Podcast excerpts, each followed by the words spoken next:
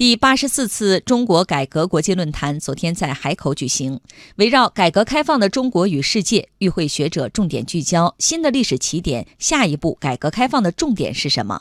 来听经济之声记者童亚涛从海口发回的报道。改革开放四十年，我国通过建立并不断完善社会主义市场经济体制，激发市场活力与经济活力，实现了 GDP 年均百分之九点五，人均 GDP 百分之八点五的增长。经济总量占全球的比重从百分之一点八上升到百分之十五。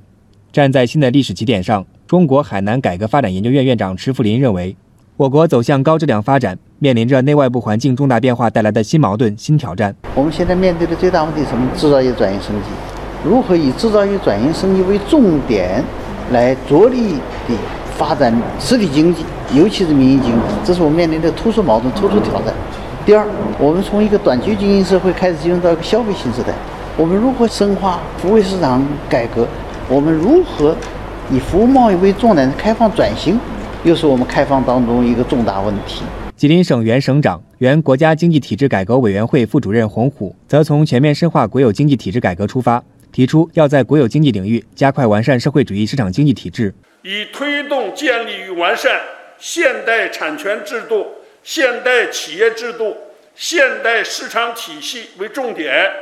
加快国有经济布局优化、结构调整、战略性重组，构造现代化的国有经济治理体系，增强国有经济的治理能力，